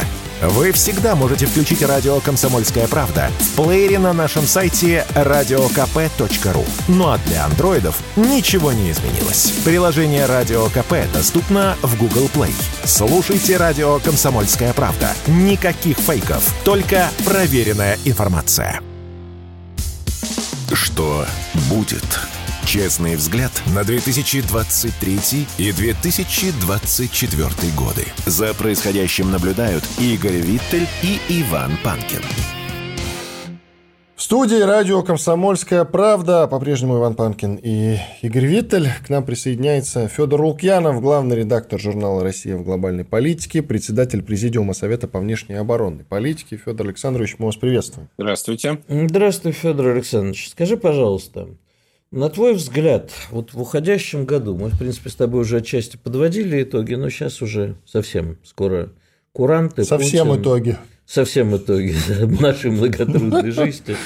Курант и Путин. А что бы ты вот сейчас сказал, что в этом году было самым важным? А, ну, во-первых, год был, э, скажем так, менее взрывной, чем его предшественник. А, это не значит, что он менее важный, может быть, даже более, но такого вот ощущения какой-то переломности не было. Ну, наверное, так и должно быть, что переломность была в 22-м, а сейчас э, пошел быстрый, кстати, очень процесс адаптации, что ли, приспособления всей э, международной обстановки к новой ситуации. А новость ситуации заключается в том, что, мне кажется, все уже констатировали, признали, согласились с тем, что как было, уже не будет. А, некоторые, так сказать, особенно вот на Западе, кто э, очень болезненно воспринимает эту мысль, они, э, тем не менее, делают вид, что либерально-демократический мировой порядок может быть как-то отремонтирован и восстановлен, но мне кажется, что даже они в это уже не верят. И вот это, собственно, все и определило. Все остальные события, а, главные из которых, как мне кажется, происходили по линии отношений Запад-не Запад, или, как говорят, глобальный Юг, или, как у нас сейчас принято стало говорить мировое большинство. Вот здесь начались э, очень стремительные сдвиги, которые не означают, что мировое большинство, значит, под, под, подпоясалось и пошло в атаку на западные бастионы, ничего подобного. Но оно просто перестало считать вообще необходимым и целесообразным следовать в фарватере, который кем-то определяется. Скажи, пожалуйста, а вот какие полюса, вот, ну, говорят, многополярный мир, центры силы, многополюсной мир. Вот скажи... Биполярный. Твой... Биполярный. Не, ну биполярный уже не получится. От биполярного мы отказались, слава богу. Какие центры притяжения и силы ты видишь? И, э, соответственно, возможность конфликтов между ними уже в наступающем 2024 году. Ждешь ли ты каких-то вот конфликтов между этими новыми центрами или старыми центрами, объединившимися по-новому? А ты знаешь, э, ситуация, на мой взгляд, гораздо интереснее, потому что мы э, все, э, когда оперируем понятием, особенно полюс, мы все-таки переносим привычные нам реалии и привычные категории на как мне кажется, совсем другой контекст международный, который складывается. Ведь полюс, как, как понятие, так сказать, теории и практики международных отношений, это, во-первых, западная концепция, во-вторых, это концепция, ну, где-то, наверное, середины второй половины 20 века. И вот эта вот полярность, никто же не называл многополярной, там, не знаю, европейскую систему 19 э, века, хотя она таковой была. И вот этот полюс, как центр силы, влияния, притяжения и прочее, это после Второй мировой войны. Да, и полюс, наличие полюса, ну, что такое полюс вот в физике, это то действительно, что притягивает и что благодаря этому притяжению каким-то образом структурирует, что ли, все окружающее. Сейчас, как мне представляется, и сейчас все больше об этом пишут коллеги в разных странах, в том числе и в Соединенных Штатах, вот это понятие полярности уже не очень применимо, потому что полюсов, которые были бы способны упорядочить международную э, картинку, их нету, их не, не стало, или, во всяком случае, их э, способность к упорядочению стремительно убывает, включая даже самые сильные страны, как Соединенные Штаты или Китай. И в этом смысле, наверное, э, от полярности надо отказываться, я имею в виду вот в описании. Центры, ну да, но центры не столько притяжения, сколько развить саморазвитие и устойчивости. Центры, которые вот стоят и будут стоять в любой ситуации и как-то э, сами, сами развиваться, сами меняться. Кто эти центры э, в современном мире? Ну, понятно, что Соединенные Штаты никуда не делись и не денутся в обозримом будущем. Китай тоже. Россия, безусловно. Европейский Союз, здесь возникает уже много вопросов. Он является центром, безусловно, но судьба этого центра совершенно не ясна. Какой она будет через 3, 5, 8, 10 лет, э, я думаю, что никто предсказать не возьмется. Э, тут спектр от э, исчезновения в нынешнем виде до, в общем, переустройства на каких-то новых принципах. Индия, которая заняла вообще уникальную нишу в мире, Индия может вообще ничего не делать. Вообще ничего не делать. Сидеть как э, Будда э, и просто быть. И при этом влиять, ее наличие влияет на международную систему, влияет на поведение других и так далее. Это очень, с одной стороны, выгодная ситуация, с другой, понимая, насколько сложна и уязвима Индия изнутри, тут у них есть чем заняться. А вот дальше начинается огромное количество стран, игроков – совершенно другого калибра, от э, средних до даже небольших и мелких, которые тоже чего-то делают, тоже, значит, влияют на э, окружающий мир, больше или меньше. Они полюса нет, они не полюса. Они игроки, да, игроки. Как это все в результате выстраивается, а черт его знает. Пока вообще непонятно. А Но почему вот это... ты Африку не упомянул? А, потому что Африка как целостный субъект не существует, а Африка как элементы вот эти вот разные внутри нее, да, вот это подходит к последней категории. Средние и малые страны, влияющие так или иначе на мировую среду. Я еще раз хочу просто подчеркнуть, то, с чего начал ответ на твой вопрос, что мне кажется, не надо говорить о полюсах, потому что это просто нас немножко сбивает с толку Хорошо, и принято. к новому восприятию. Да. Принято, про полюса не говорим. Евросоюз как единое целое воспринимать можем? А, скорее, да. Вот сейчас.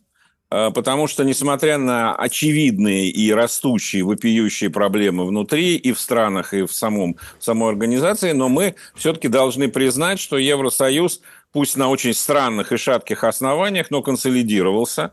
А, он консолидировался за счет окончательного отказа от самостоятельной стратегической линии подчинения Соединенным Штатам. Причем это подчинение произошло не под дулом пистолета дяди Сэма, а сугубо добровольно. Вот захотели снять с себя ответственность. И да, он в этом виде является достаточно консолидированным игроком.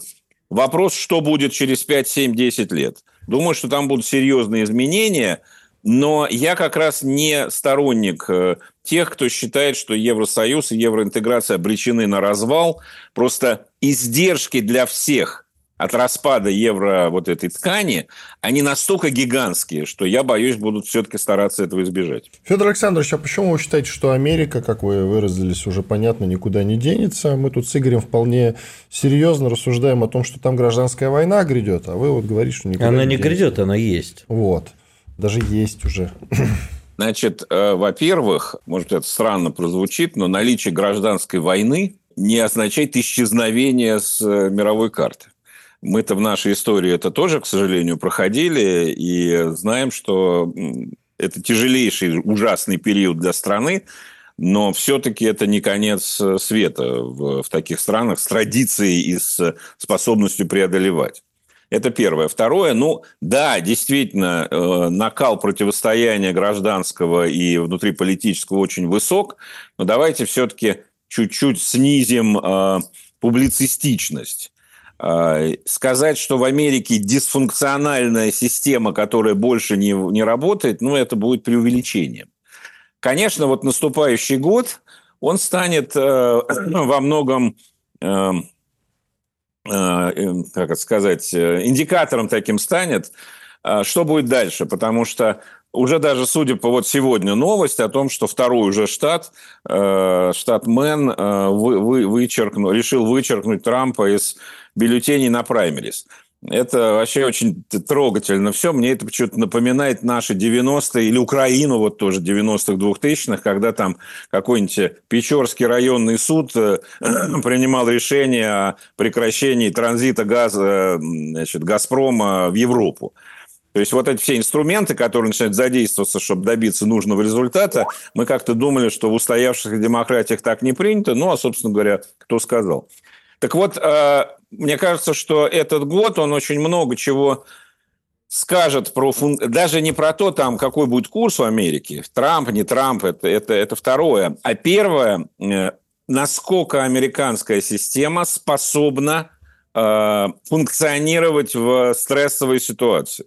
Это очень важно, потому что сейчас, как мне кажется, вот возвращаясь к разговору полюс не полюс, Сейчас самое главное для любой страны, особенно крупной, особенно сложной, как наша страна, как Соединенные Штаты, как Китай, Индия и так далее, и так далее, это способность преодолевать любые внутренние э, как бы неурядицы, устойчивость. Вот то, тот, кто продемонстрирует эту устойчивость, пусть даже за счет некоторого ограничения внешней активности, вот тот и победит. Так, ну у нас напрашивается перерыв. Ван Панкин и Игорь Виттель в студии радио «Комсомольская правда». С нами беседует Федор Лукьянов, или мы беседуем, как угодно.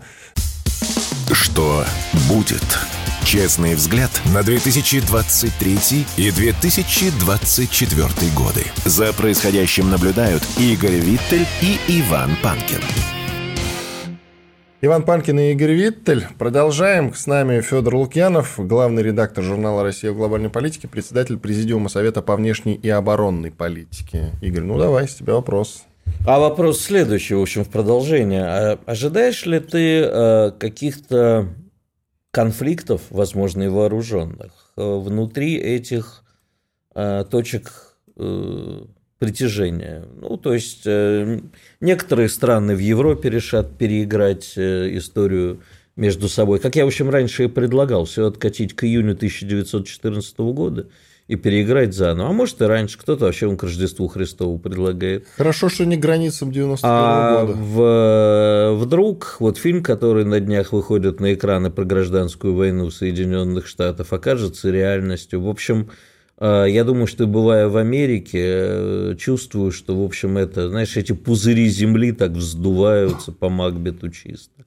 А, в общем-то, и другие интересные есть. А уж в Африке сам Бог велел, там и не затыкается никогда. Да много чего интересного есть. Вон тебе и Гаяна, вон тебе и Мьянма.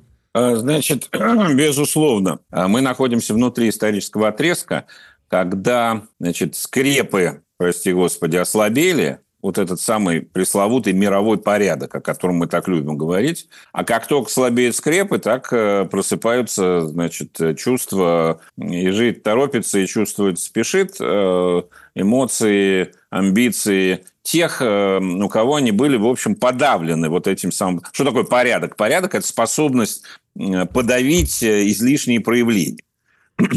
Пока это возможно, это порядок. Как только это не получается, все, порядок кончился. Поэтому я думаю, что мы будем видеть э, э, размораживание, просыпание вот практически всего, что можно.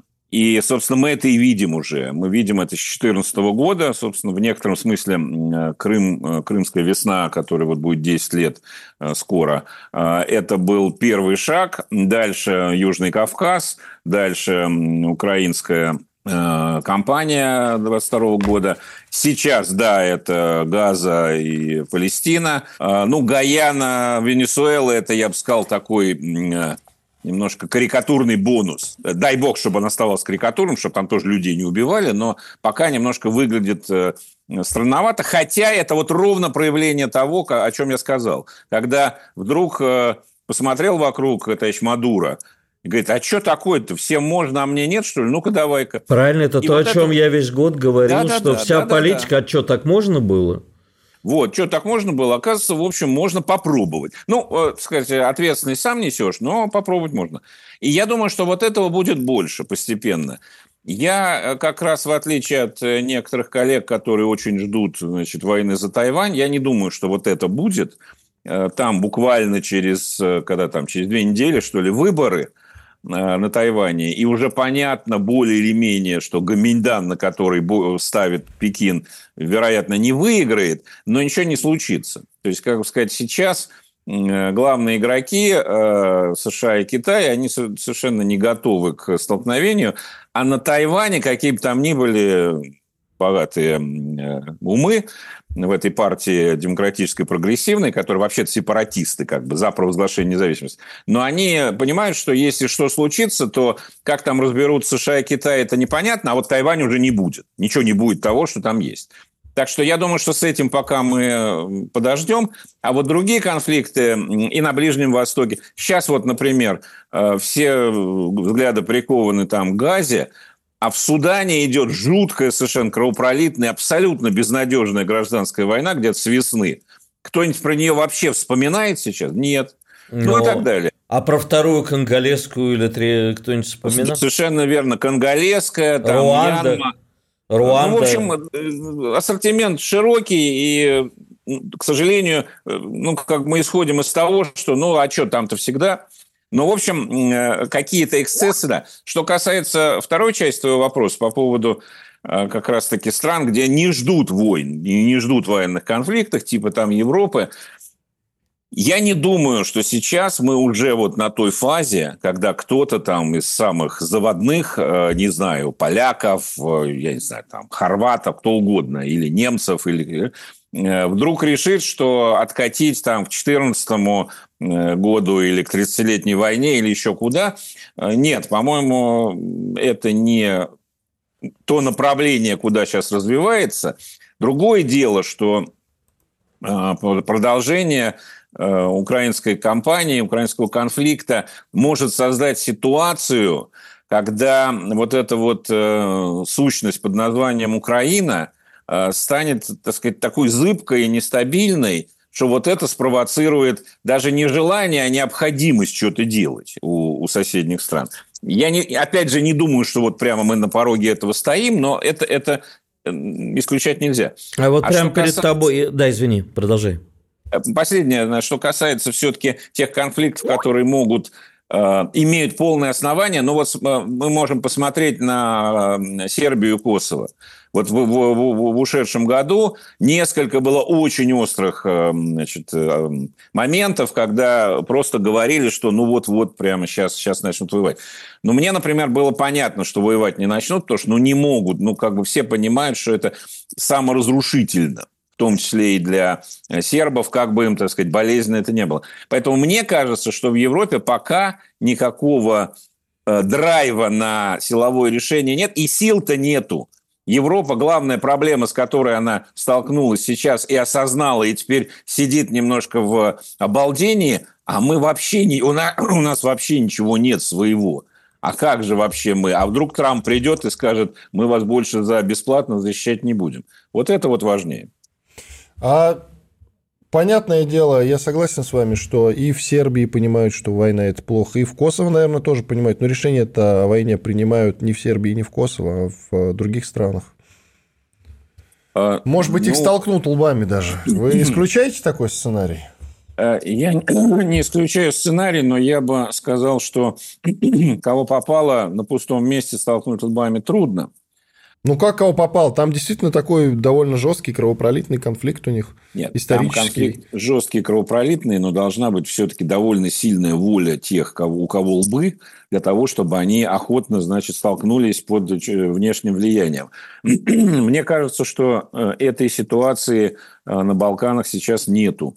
Э, только по той причине, что уж очень жутко это все прошлось по ним в 90-е годы. То есть настолько там разметало и людей, и страны, и все такое, что ну, нету вот как бы иссяк этот потенциал. А что касается внешних э, любителей лбов, ну а зачем, собственно? Какой смысл-то? Вот кому сейчас это с этим еще возиться? Э, прям скажем, Э, всемогущество и США, и уж тем паче Европы сейчас оказалось под очень большим вопросом. И э, еще что-нибудь разжечь, чтобы потом с этим разбираться, нет, мне кажется, вот сейчас не, не тот момент. А ты вот сказал, что ну попробовать-то можно, но под свою ответственность. А вот Израиль попробовал, и ничего ему за это не было. Никто по шапке не настучал. И мне кажется, что вот эта фраза «что так можно было» приобрело какое-то новое звучание и выпуклость. Нет, не работают международные институты. Что с этим-то будем делать? Нет, понимаешь, ну не работают международные институты, ну это, в общем, не то чтобы сенсационная новость, они переставали работать давно, а включаются, вот, кстати, да, Игорь, очень правильный, очень правильный э, вопрос. Значит, включаются другие ограничители, которые в некотором смысле более здоровые. Прости господи, ну я сейчас цинично говорю, потому что эти здоровые ограничители означают большое кровопролитие обычно. Но вот давай рискнем. Потому что институты – это нечто навязанное снаружи, сильной стороной, которое говорит, а вот теперь вы так живете, и вот так нельзя. Вот так нельзя. И э, пока они способны это обеспечить, э, как это было в холодную войну э, двумя, значит, сверхдержавами, или как это было какой-то период после холодной войны с Соединенными Штатами, вот тогда, значит, они, институты эти э, более-менее функциональны. А сейчас они не функциональны. Ну, Израиль действительно ярчайший пример, э, так сказать, мир голосует, мир э, вопиет и абсолютно ничего. Но здесь включается другое прости господи, от чего добились-то? Чего добился Израиль вот этими своими действиями? А вот это уже вопрос и сейчас очень стоит э, э, выпукло. А уж как он станет еще через полгода, э, когда эта вот сокрушительная мощь упрется непонятно во что – и выяснится, что ни одна проблема не решена, кроме того, что значит, сильно все усугубили. Вот это вот и есть э, та школа, которую сейчас страны, которые хотят попробовать, можно или не можно, вот они будут проходить. И вот, может быть, тогда начнут работать мозги, между прочим. Спасибо. Федор Лукьянов, главный редактор журнала «Россия в глобальной политике», председатель Президиума Совета по внешней оборонной политике был с нами. Поздравляем с Новым годом. Э, с Новым наступающим. Да, с Иван наступающим. Панкин, Игорь Виттель. У нас небольшой перерыв. Совсем скоро мы вернемся и продолжим. Оставайтесь с нами. Что будет? Честный взгляд на 2023 и 2024 годы. За происходящим наблюдают Игорь Виттель и Иван Панкин. Продолжаем эфир. Иван Панкин и Игорь Виттель в студии радио «Комсомольская правда». Совсем немножко осталось до выступления Владимира Путина. По московскому времени, разумеется. Мы же в московском времени живем. Да. А, одна из главных тем уходящего года, ты сам об этом сказал, это то, что мир теперь уже невозможен без войн. Вот у тебя такая позиция. Давай ты ее сейчас Нет, э, не совсем так я сказал. Ну давай. Я, а сказал, я... я сказал так, что, в общем, появился большой соблазн. Вот ты мне написал, а, тема уходящего года – это то, что без войн никак. Твоя цитата. Да, без войн никак, что давай. прежние, как бы, это, давай так и расшифрую. А, была Вторая мировая война. Ну, можно бы сказать, была первая и вторая, что, в общем, одно и то же. Между первой и второй перерывчик небольшой. В принципе, это был продолжение тех самых процессов, которые начались в начале прошлого века. После Второй мировой войны, после бомбардировок Хиросимы и Нагасаки, мир понял, что, в общем, дальнейшее развитие конфликтов будет вести к э, взаимному полному уничтожению. Несколько раз мир пытался перейти эту границу, вспомним тот же Карибский кризис, но прививки, тем не менее, работали. Потом э, эта ситуация начала меняться в сторону права сильного, то есть как бы была холодная война, потом 90-е годы право сильного э, разбомбили Югославию, и, в общем, не будем брать там уже остальные части мира, но все-таки это была а война, скажем так, коллективного Запада со слабыми.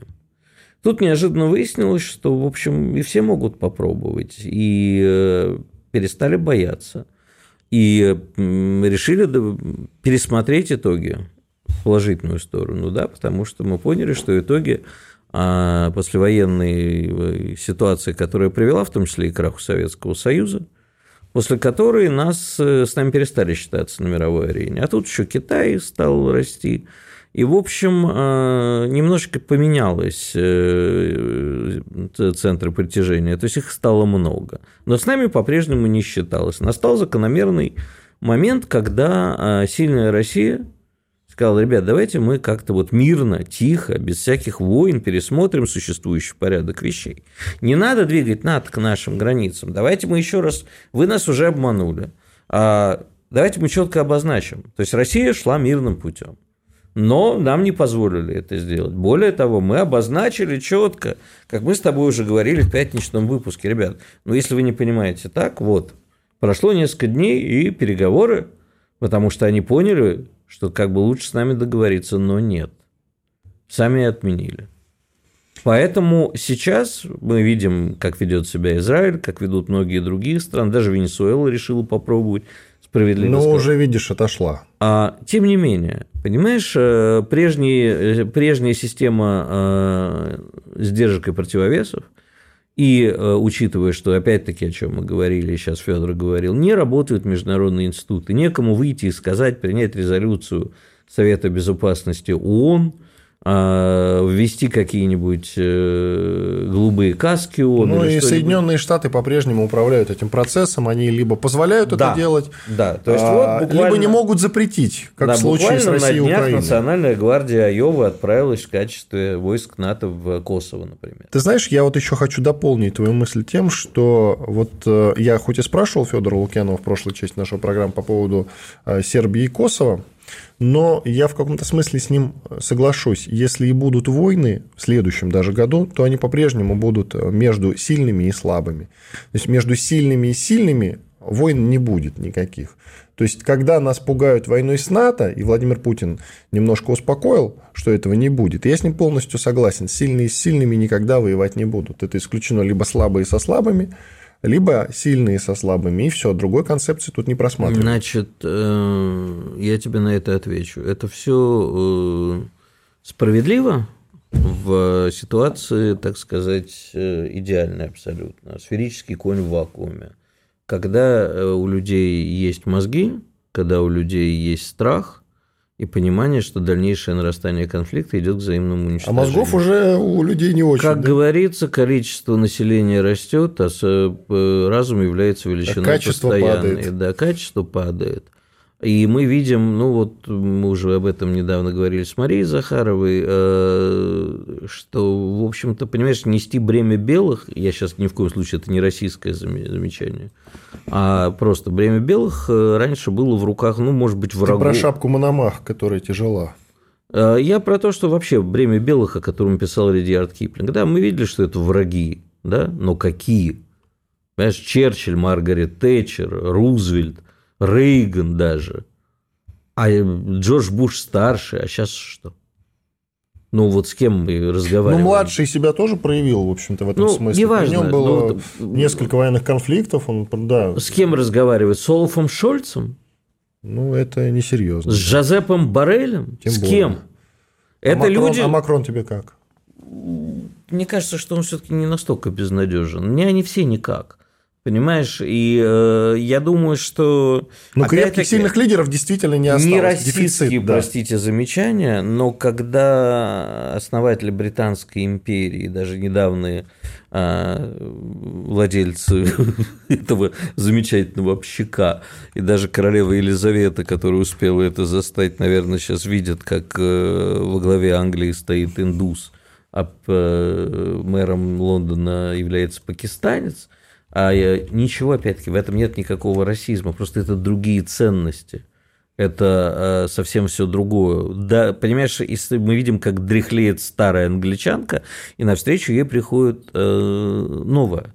И мы с тобой об этом, вот как раз об этом-то и не говорили – для того, чтобы Европа выжила, Европе нужно возвращать консервативные ценности и рожать побольше. Но она, как впрочем, и не нам. собирается этого делать, кстати да. говоря. И в результате, э, ну вот мы как-нибудь, э, знаешь, что а время... мы традиционные консервативные ценности, по-твоему, по-настоящему возвращаем? Нет, Или только мы, устра... мы устраиваем мы, шоу вокруг мы этого? Мы устраиваем шоу. А угу. вот хотелось бы, чтобы мы действительно задумались, что Проблемы с демографией надо решать не за счет мигрантов, но и не за счет запрета абортов.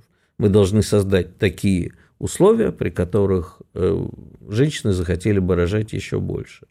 И материальные условия, и бытовые условия, чтобы женщины рожали больше. Это не вопрос, что мы кому-то деньги раздаем, это вопрос выживаемости нашей страны и сохранения наших ценностей. Я ничего не имею в виду против населения наших прекрасных среднеазиатских соседей. Это замечательные люди, замечательные страны. Ну и против мусульман России ты тоже ничего не имеешь против.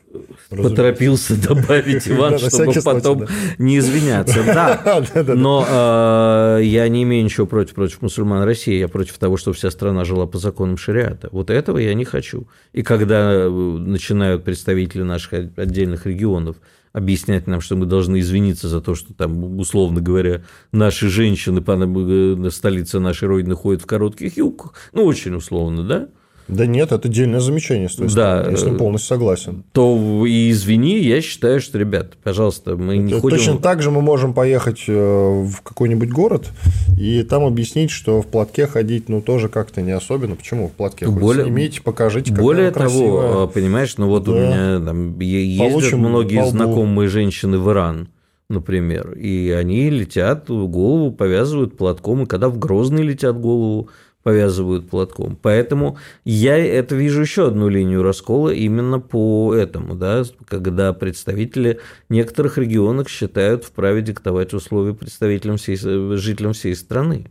Это очень важный вопрос. И, и с Европой произойдет, э, происходит, Европа нас в этом обогнала то же самое. Ты видел, э, как подстегнула история с сектором газа и с Израилем?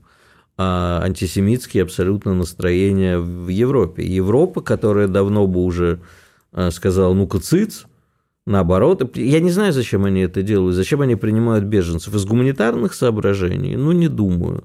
Понимаешь, если вспомнить Вторую мировую войну, опять Уже, кстати, не так активно принимают, обрати внимание. Ну, если вспомнить Вторую мировую войну, знаешь, вот сейчас вот Холокост, трагедия евреев, да, я, тут сарказма нету, не восприми.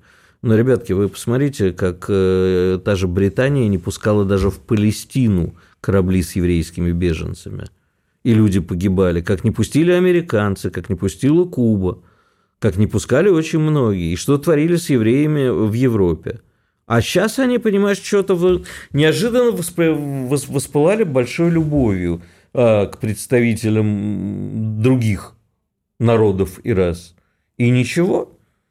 Но сколько они так продержатся, понимаешь, когда их станет большинство пришельцев, которые не поддерживают скрепы той страны, ценности той страны, в которую они приехали, а наоборот диктуют свои законы, мир полетит в тартарары. И когда мы говорим о конфликтах внутри Европы, обрати внимание, я уже несколько раз, это Карина Геворкян меня навела на эту мысль, не буду ее приписывать себе, про Австро-Венгерскую империю, да, что некоторые страны говорят, не, а мы так не хотим.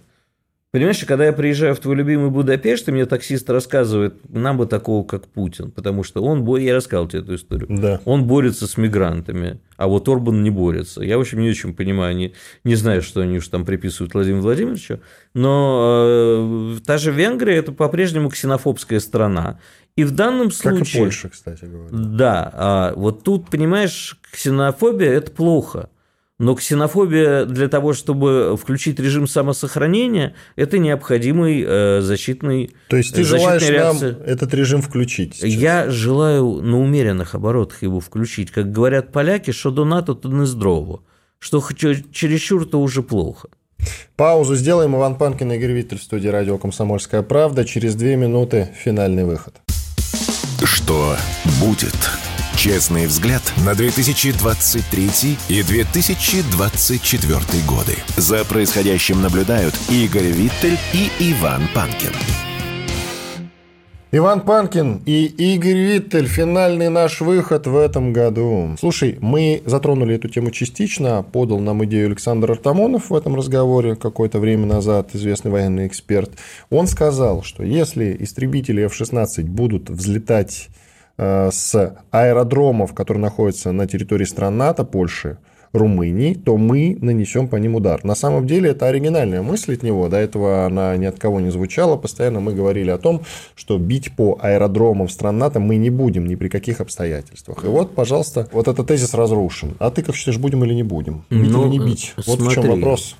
Бить или не бить, вот в чем вопрос. Ну, во-первых, э, да, безусловно, это сказал сегодня Артамонов, но дело в том, что это же говорил примерно Сергей Александрович Караганов. Знаменитая его статья, после которой мир, так сказать, Нет, но российский... он был более радикален все-таки. Он сказал, А тут, нет, как он я говорил понимаю, именно об ударах по Жешеву. Э, Смотри, секундочку.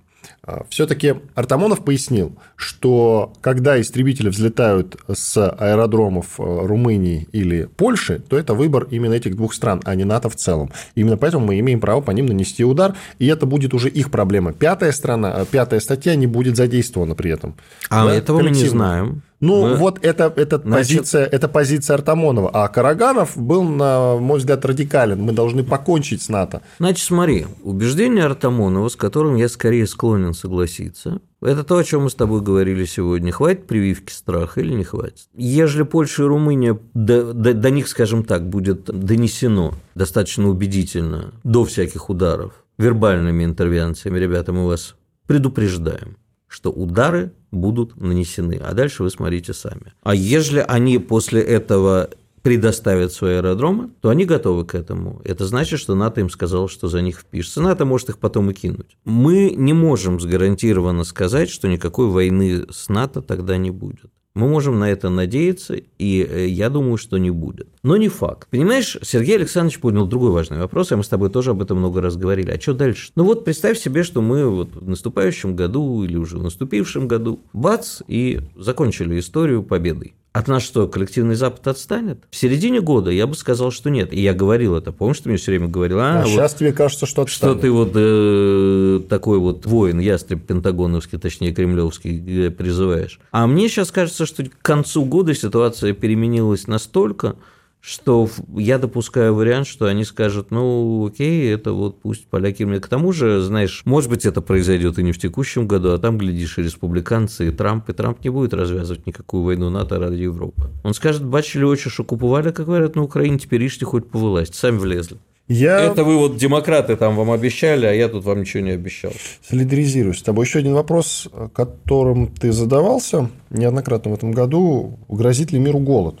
Кстати говоря. Но у нас огромное, если даже на наш рынок посмотреть, огромное количество просрочки. Он и по миру есть. Ну, мы не берем в расчет все-таки бедные страны, там Африки, да, какой-то Южной Америки, допустим. Ну, бедные страны, бедные регионы мы отключаем. Мы говорим все-таки, там, грубо говоря, про Европу, часть Евразии, э, Азии. Тут, на мой взгляд, никакого дефицита с продуктами питания все-таки нет, скорее. Так почему же ты считаешь, что возможен мировой голод? Мировой – это, э, во-первых, не миру грозит, а он уже есть в ряде… Но он продолжается тогда? Ты про Да. Африку или И про, что? Зажравшись- про Северную Корею, про что то Нет, я про Африку в основном, про некоторые страны Азии. Там такая ситуация была всегда. Именно, потому что зажравшийся капиталист, который выбрасывает, и это было всегда. Знаешь, когда я в журнале еще «Вокруг света», по-моему, мне тут попала в руки подборка журналов «Вокруг света» 70-х э, годов, да, то есть э, начало 70-х. И вот там тогда писали, и по телевизору показывали, как фермеры там выливают молоко, или давят там тракторами апельсины, или что-то еще. Да, действительно, в мире выбрасывается столько продуктов, что можно было накормить всю Африку. Никто этим не занимается, потому Да, что работающая система... Тут другая проблема. У нас изобилие, а там недостаток. Климатические изменения, нарушение логистических цепочек, нарушение цепочек глобализации и так далее приводят к тому, как бы торжество капитализма, которое сейчас приведет к краху капитализма, приведет к тому, что, в общем, ну, Африка сейчас понадобится, А для того, чтобы понадобилась Африка, точнее, когда понадобится Африка, нужно будет понимать, что, в общем, нужны будут рабочие руки, их надо образовывать, их надо кормить, их с ними нужно много чего делать. И тут будет вопрос, а кто это будет первым? Ну, пока китайцы окучивают, но на варварских условиях. Вопрос, кто э, займется Африкой по-серьезному. Я считаю, что это должна быть Россия. Потому что Африка – это просто кладовая всего. И мы можем там по-серьезному проявить себя. И э, понимая, что, как я постоянно говорю про свою любимую Демократическую Республику Конго и прочее, что Америка сейчас полезет, потому что там столько всего нужного для того, чтобы продолжать а, двигаться по направлению этих электромобилей, смартфонов, всей технологии электроники, а там уже немножечко Китай. И вот Африка, да, Америка там сцепится с Китаем, а разнять их сможем только мы и получить свою долю. И, естественно, тогда Африке достанется, мне кажется, что нельзя варварски эксплуатировать, когда ребенок там за доллар в день, и это в лучшем случае голый ребенок, вот, трехлетний, четырехлетний, руками э, радиоактивные материалы, понимаешь, выкапывает.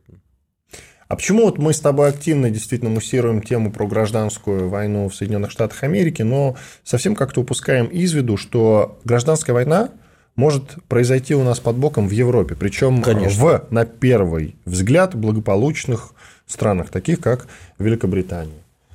Допустим. Ну, как... Там ведь зреет э, раскол между, собственно, Британией, Шотландией, э, Северной Ирландией и так далее. Не так ли? Да, она давно зреет. Э, вопрос только, ну, во-первых, тут тогда стоит говорить уже вообще о сепаратизме потому что по вот этому... Опять-таки Испания с Каталонией. Да, и Каталония, Баски и так далее. Ну, Баски не такие агрессивные. Эльзас, Лотаринги и все прочее. То есть, вот эта вот э, столбовая дорога, что так можно было, она может завести очень далеко. Понимаешь, покойная Галина Васильевна Старовой, того Царствие Небесное, говорила в свое время, что основной конфликт 20 века – это конфликт между правом нации на самоопределение, послевоенного 20 века, правом нации на самоопределение – и нерушимостью послевоенных границ. А вот в 21 веке мы увидели, что и послевоенные границы подлежат пересмотру всеми сторонами, в любую сторону. И право нации на самоопределение где-то является определяющим, а где-то наоборот э, нельзя, нельзя. То есть, когда мы, нам нельзя, а когда э, это происходит в каком-нибудь Косово, так пожалуйста. Хотя какой там ни референдума нормального не было, ничего. Это будет продолжаться. И если первый заход Каталонии на свою независимость провалился, провалился, да, и пуч Димон оказался не удел. То есть сейчас... Димон. Да, путь Димона а, оказался не удел, то сейчас это может и повториться. Вопрос, понимаешь, а как тебе сказать, когда это все начинает разваливаться, как разваливалась Европа в 91 году, да, развалились мы, развалилась Югославия, а все же думали, что будут жить лучше. Что по отдельности всем будет лучше, чем э, вместе.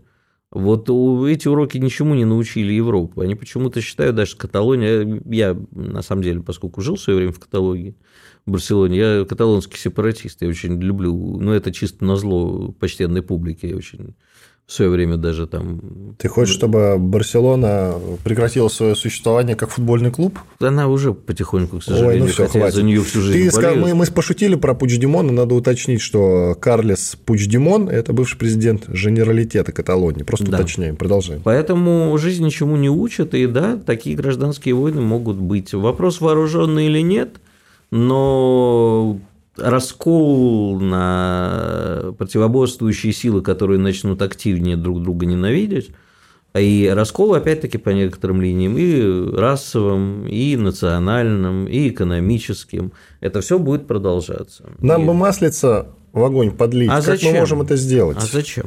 Не, ну Понимаешь? ну слушай, само по себе это произойдет не скоро. Ты сам говорил в эфире, что надо поддерживать сепаратизм по всему миру. Россия должна это делать. Да, а если... сейчас говоришь, а зачем? Нет, я тебе объясню. Значит, до определенного момента, конечно, мы должны поддерживать все деструкции. Это я даже не сепаратизм говорил, а про правые силы. Нет, ты говорил слово сепаратизм. Я хорошо, хорошо запомнил. Давай, сепаратизм. До определенного момента, да. Но э, война... Делать ставку на них не надо. Война в Европе докатится и до нас. Да все докатится до нас. А сейчас очень... вот в условиях СВО разве есть смысл этого бояться? Ну, скажем так, мы прекрасно готовы к СВО, но войну всех со всеми в Европе, которую нам придется принять участие как миротворца, мы не потянем сейчас, нам не до того. И э, не факт, что Америка не начнет полыхать. Она уже по-своему полыхает. И Европа по-своему полыхает. И у нас в мозгах полыхает так, и не только в мозгах, в задницах особенно, что мама не горюй. Вот я очень хочу, чтобы в будущем году фитилек-то притушили, а то коптит очень сильно, как говорит... Расшифруй фитилек притушили. Цитата из места встречи... Я расшифрую, что ты имеешь в виду что не надо, э, понимаешь, можно э, раздувать до определенного момента ненужные нам деструктивные силы, в том числе и в своей стране, потому что хорошо, когда излишняя вот этот вот кач, который у нас произошел в 90-е годы э, в силу безудержанной свободы, и нам ничего не нужно, и торжество индивидуализма, а притушить качением в другую сторону, да, когда маятник качается в другую сторону. Но если он качнется очень сильно вправо, будет еще хуже. Поэтому как-то вот центристски держать. Да, мы можем разжигать э, пожары в Европе недалеко, но мы должны будем эти пожары и восстанавливать. Иван Панкин и Игорь Виттель С были Новым здесь, годом. Были здесь, остались довольны. Мы вас всех, друзья, искренне поздравляем. Желаем всего самого замечательного. Это просто и банально сказано, но с другой стороны, а чего От души. еще? Да. И пусть следующий год, 2024, будет для вас чуть легче, чем 2023. Приближается, поверьте, момент, когда мы снова поднимем тосты, э, бокальчики с тостами, лишь бы не было войны. Лишь бы не было войны, и ее больше не будет. До свидания. Что будет? Честный взгляд на происходящее вокруг. Все программы радио Комсомольская правда вы можете найти на Яндекс Музыке. Ищите раздел вашей любимой передачи и подписывайтесь, чтобы не пропустить новый выпуск. Радио КП на Яндекс Музыке. Это удобно, просто и всегда интересно.